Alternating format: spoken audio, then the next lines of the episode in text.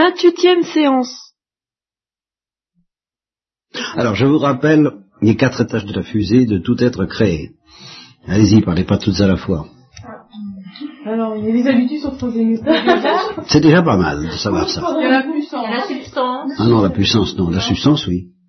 C'est un étage. Alors, ça fait quel étage par rapport? Non, c'est le premier. L'acte, n'employez pas ce mot acte parce que le mot acte- L'opération. L'opération, oui. Et puis le 4. Ouais. Ben, l'opération, c'est le 4. Ah oui. C'est 3. Non, que deux. La substance, et puis il y a quelqu'un un. qui a prononcé le 2. Euh, Non, il me semble qu'il y a quelqu'un qui a- employé le terme pour le deuxième étage. Il me semble que j'ai entendu le mot faculté, personne ne l'a dit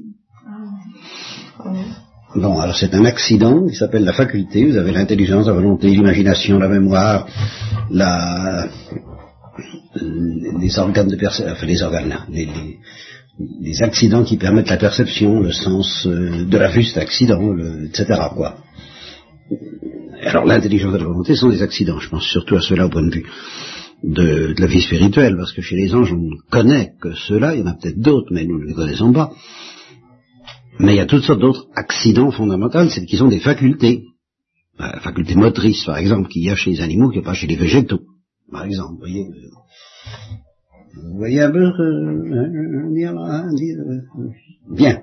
Alors, je reprends pour un homme, il y a la substance, c'est un, un corps et une âme constituant une, une, une seule entité substantielle, et non pas un assemblage artificiel de deux substances, comme le croyait pratiquement Descartes, il l'a jamais avoué, mais c'est vers ça qu'il s'orientait. Et son disciple Régis, je crois, ou Régius, je ne sais plus, comme un imbécile l'a dit tranquillement. Et alors Descartes l'a réprimandé sévèrement, il a dit, faut pas le dire.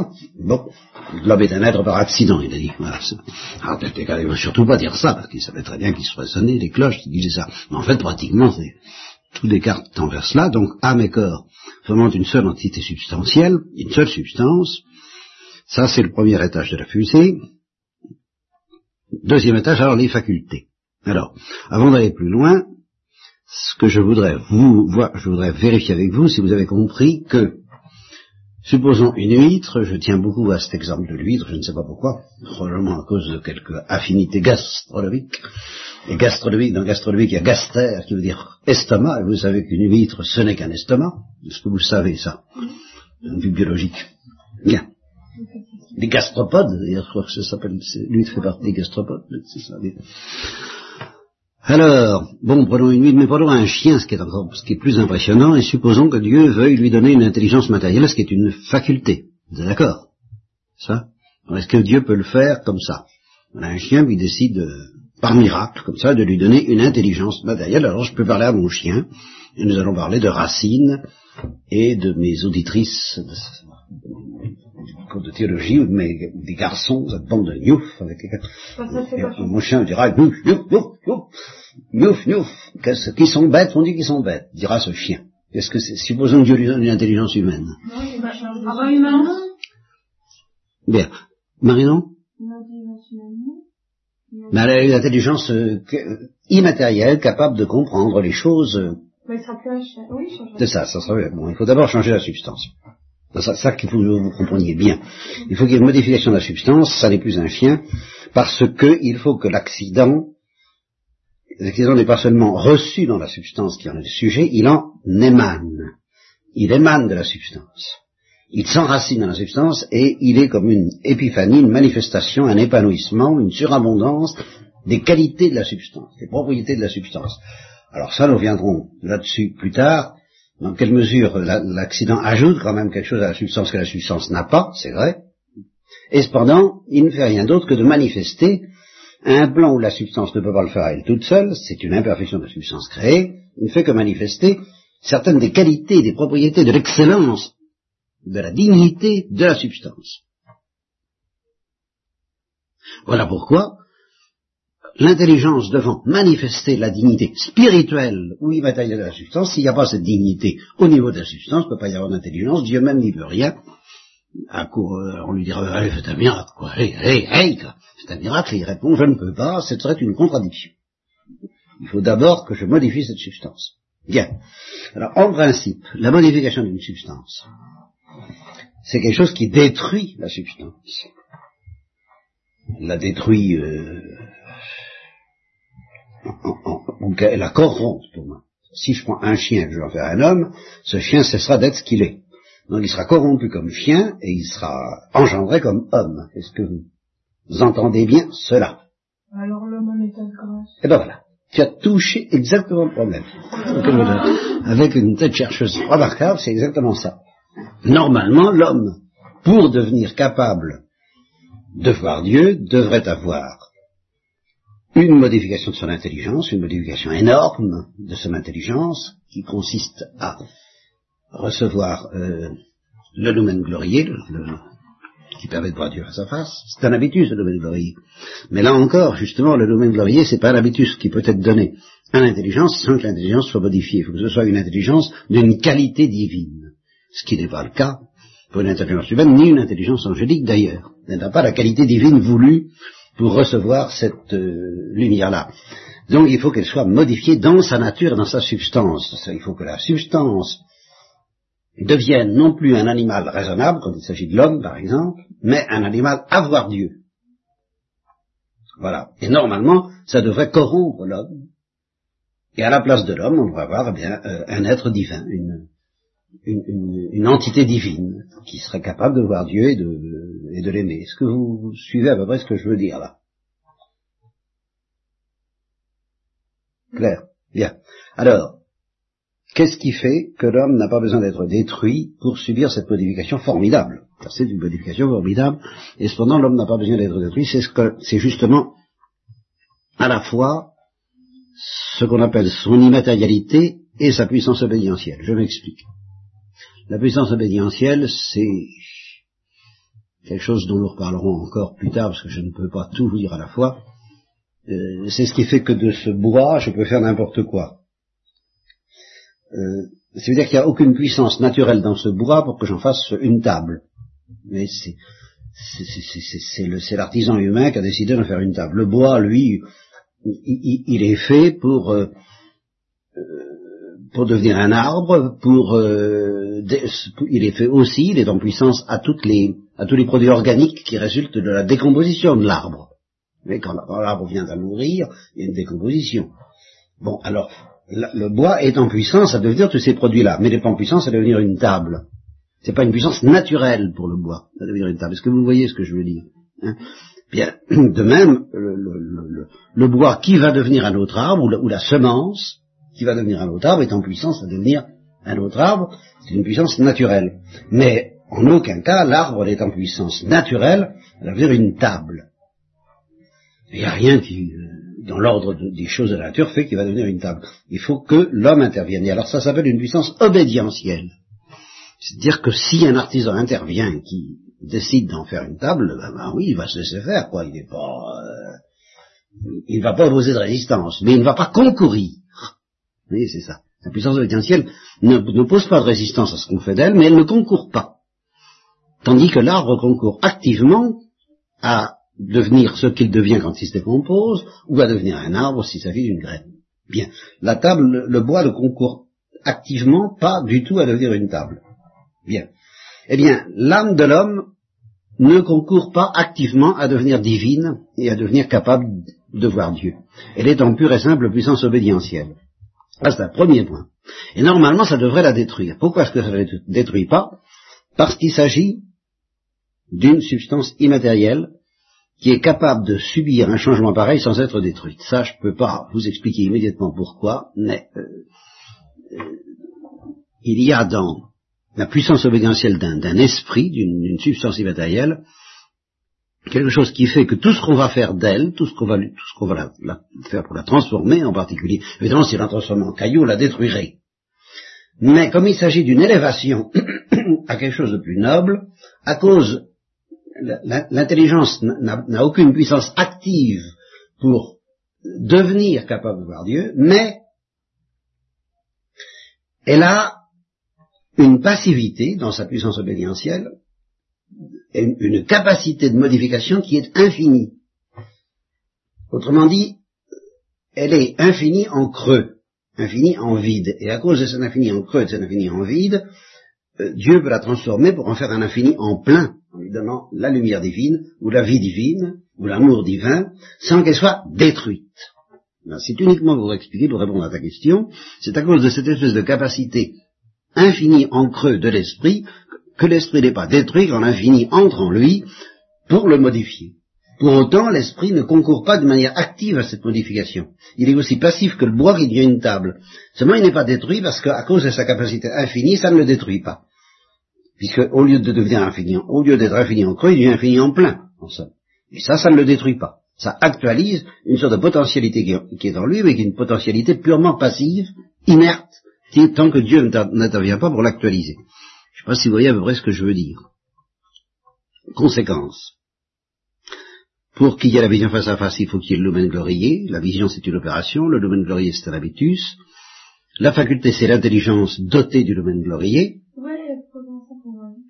La vision, c'est l'opération. Au niveau, au niveau de, bon. La vision face à face, c'est une opération. Bien. Il faut donc, au niveau d'un habitus, un, habitus spécial qui s'appelle le lumen glorié, qui n'est pas une lux. Bien. Il faut une intelligence qui reçoit le lumen glorié. C'est ça, d'accord. L'intelligence d'un ange est capable de recevoir le lumen glorié. Néanmoins, ce lumen glorié, il faut qu'il soit donné à l'intelligence en telle sorte que l'intelligence sorte équipée du lumen glorié de la substance, exactement comme l'intelligence sort de la substance humaine, de la substance d'un ange, alors qu'elle ne sort pas de la substance d'une huître. Donc il faut aussi que la substance soit modifiée, toujours en vertu de sa puissance obédientielle. En tant qu'elle est spirituelle, il faut qu'elle soit modifiée. Donc vous voyez bien comment on modifie l'intelligence, on lui donne le lumen glorié. Et ce lumen glorié, il faut qu'il sorte de la substance, comme l'intelligence sort de la substance. Or, ce qui va sortir de la substance spirituelle, c'est une intelligence sans le lumen glorié. C'est pas une intelligence avec le lumen glorié.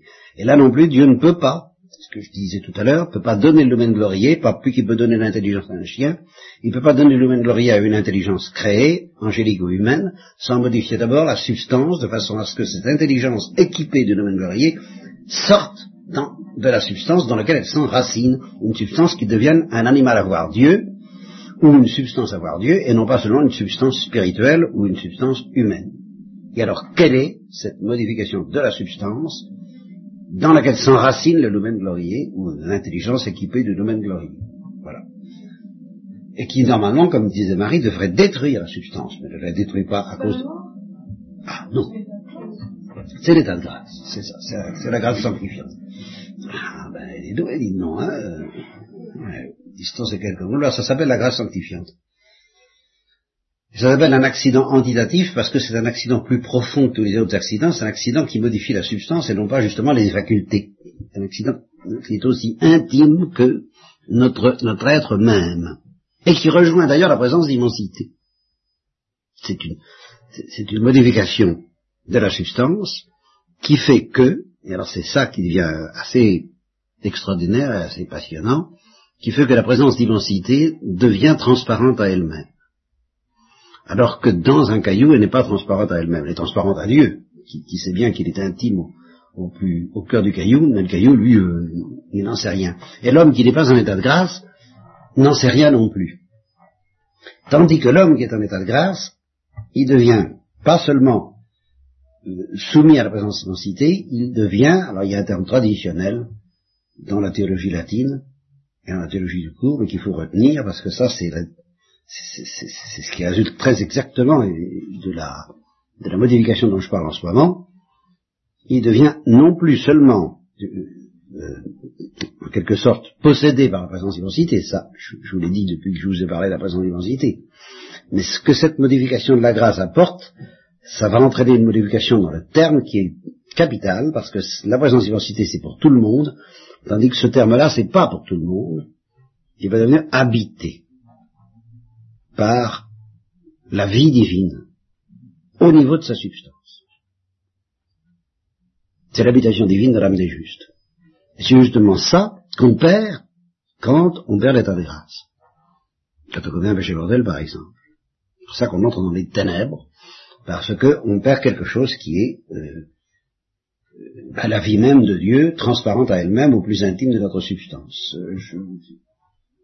Et, et, et, av et, avant même le nouvel puisque pour le moment nous ne l'avons pas. c'est pour ça que j'insiste tellement sur cette doctrine, parce que pourquoi vous embêter avec tout ça? Mais c'est parce que c'est capital, parce que nous sommes en exil en sorte que nous n'avons pas la vision face à face, nous n'avons pas le lumen glorieux, notre intelligence reste une intelligence dépourvue de cette vertu théologale qui est la plus belle de toutes, et que nous ne connaissons pas, on vous apprend qu'il y a trois vertus théologales. Moi, je vous apprends qu'il y en a quatre. En fait, je dirais plutôt qu'il y en a deux. Il y a deux vertus théologales, normalement. Le lumen glorieux et, qui est la deuxième vertu théologale, qui fait pendant au lumen glorieux. Ah ben non, justement, parce que le lumen glorieux évacue la foi. Justement, euh, quand on voit, on plus besoin de croire. L'habitation ah, l'habitation, c'est au niveau de la substance. Je parle des vertus théologales. Les vertus théologales, ce sont des qualités, des accidents, ce sont des habitus donnés à, des facultés. Des vertus, ce sont, ce sont des habitus qui modifient des facultés. Donc là, l'état de grâce, ça modifie la substance. C'est pas de ça qu'il s'agit. Il y, a une, il y a une deuxième vertu théologale qui fait pendant au lumen glorieux. Comment? Oui, mais alors là, euh, enfin, je ne peux pas t'approcher d'en savoir trop. Quoi C'est de la triche? C'est ce qu'il a dit, c'est de la triche. Oui, est-ce que vous voyez pourquoi je dis le lumen glorieux et la charité? Non. Non. Parce qu'il y a deux facultés. Chaque faculté doit avoir sa vertu théologale au ciel. Et la vertu théologale de l'intelligence, c'est le lumen glorieux. Et la vertu théologale de la volonté, pour une intelligence qui voit Dieu, c'est la charité théologale. La charité qui est l'amour Dieu s'aime, communiqué à la volonté, de même que glorieux, c'est la lumière, c'est le lumen avec lequel Dieu se voit, communiqué à l'intelligence créée. De sorte que, comme il y a deux facultés, il y a deux facultés, il y a deux vertus théologales, au ciel, pour l'éternité. Le, le lumen glorieux pour l'intelligence et la charité pour la volonté. Et c'est pour ça que Saint Paul dit que la charité ne passera pas, parce que justement elle est du ciel. Et le lumen glorieux passera pas non plus, seulement pour le moment on ne peut pas dire qu'il passera pas parce qu'on l'a pas. Alors, euh, hein et, à la place du lumen glorieux, alors il y a deux vertus théologales de remplacement. Une dans l'intelligence et l'autre dans la volonté. L'une qui remplace le lumen glorieux absent, et c'est, dans l'intelligence, ben oui, c'est la foi. Il faut bien qu'il y ait quelque chose pour que la charité fonctionne, parce que ce qu'il y a d'extraordinaire sur Terre, c'est que la charité nous est donnée, alors que la charité est du ciel et non pas de la terre. Bon, mais pour qu'elle fonctionne, il faut quand même quelque chose que, l'intelligence lui propose son objet. Et c'est, puisqu'il n'y a pas la vision, ni le mémorier, il faut donc une vertu de remplacement et des connaissances de remplacement qui s'appellent la révélation. Et qui sont comme un détonateur qui fait, qui fait partir la charité comme une fusée, comme si elle voyait Dieu. Mais elle ne voit pas Dieu. Alors c'est la foi. Et justement, comme elle ne voit pas Dieu, alors elle désire le voir, et ça s'appelle Ça s'appelle l'espérance. Et c'est dans la, dans la volonté, cette vertu d'espérance. Bien. Alors, sur Terre, nous avons donc trois vertus théologales, deux, enfin, une qui remplace la vision, c'est la foi, l'autre qui ne remplace pas la charité parce que c'est déjà la charité, et puis une qui manifeste que la volonté n'est pas du tout à l'aise dans cette situation où on lui parle bien de Dieu et de Dieu vu face à face, on ne lui donne pas Dieu vu face à face, alors elle le désire, la volonté, et c'est l'espérance. Ça fait la foi, l'espérance et la charité. Bien. Et alors, au ciel, la foi et l'espérance disparaissent et sont remplacées par le domaine glorieux dans l'intelligence et la charité. Bon. Alors, si je vous parle de tout ça, c'est parce que, justement, ici-bas, il y a deux choses qui nous sont données et qui appartiennent au ciel apparemment, l'essentiel nous est refusé, c'est le domaine glorieux, et en réalité, l'essentiel nous est donné, c'est-à-dire une substance qui réclame le domaine glorieux, qui le mérite, c'est ça le mérite. Et c'est l'état de grâce, c'est la substance en état de grâce, et puis la faculté, la, vertu qui découle de cet euh, état de grâce qui s'appelle la charité théologale, et ça nous l'avons dès ici-bas. Et c'est pour ça qu'il faut que vous compreniez que dès ici-bas, nous, avons d'une certaine façon autant qu'au ciel. Non seulement parce que nous avons la charité, mais parce que dans notre substance, nous sommes déjà divinisés et modifiés de la même façon que nous serons au ciel. Et c'est pour ça que j'insiste sur la différence entre la substance et l'accident. Parce que si vous ne comprenez pas la différence entre la substance et l'accident, vous ne comprendrez jamais ce que veut dire l'état des races, ni ce que c'est que d'être habité par la Trinité dans l'obscurité de la foi, parce que ça veut dire, justement, être habité par la Trinité, ça veut dire avoir une substance qui réclame la vision face à face, quoique ne l'ayant pas. De sorte que tout va se passer pour cette substance comme si elle avait la vision face à face au niveau de la charité. Tout à quelques petites différences près dont nous parlerons plus tard, mais ça alors beaucoup plus tard. Voilà, ben je crois que je vous en ai donné quand même pas mal pour aujourd'hui. J'écoute vos questions si des fois vous n'êtes pas très bien compris. Oui. Vous dites que l'intelligence qui voit Dieu, c'est la volonté Ah non, j'ai jamais dit que l'intelligence qui Non, non, mais c'est une déduction, alors c'est une déduction fausse. Où c'est que tu es allé chercher ça? Alors, lorsque vous avez dit euh, la vertu théologale de l'intelligence, c'est glorieux, et c'est la vertu Oui. théologale de l'intelligence qui voit Dieu, c'est la charité. Ah Alors après, vous avez parlé de la volonté. Non, non, la non.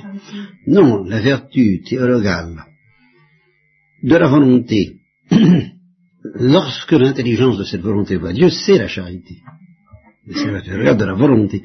Sauf que normalement, je, je définirais la charité, en effet, l'amour dont on aime Dieu quand on le voit face à face. c'est la définition normale de la charité. Et alors justement, quand on aime Dieu comme si on le voyait face à face et qu'on ne le voit pas face à face, alors on le désire et c'est l'espérance. Voilà, voilà, ça, ça répond à ta question. hein. Autre question.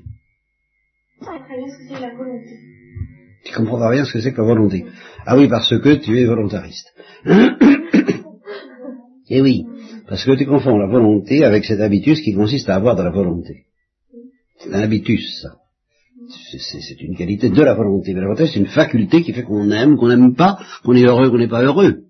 Si avec l'intelligence, on serait comme les extraterrestres tels que se figurent les auteurs de science-fiction, c'est-à-dire des matricules géométriques, sans, sans âme, sans émotion, sans, sans, affectivité. Hein eh bien, la volonté, c'est la faculté qui, reçoit la vie affective d'ordre spirituel. C'est donc la faculté qui reçoit l'amour, la haine, tout, tout ce qu'on voudra. Ça, ça, l'intelligence, elle, elle connaît, elle ne réagit pas affectivement. C'est la volonté qui réagit affectivement. C'est une qualité ou un défaut, comme on voudra, mais euh, c'est une qualité qu'on peut perdre ou, ou pas savoir. Par exemple, un abolique, c'est un type qui a une volonté, mais sa volonté euh, ne fonctionne pas bien. Alors on dit qu'elle est qu'il est abolique. On dit qu'il n'a pas de volonté. Il n'a pas de volonté au sens que sa volonté fonctionne mal, mais il a une volonté. C'est évident.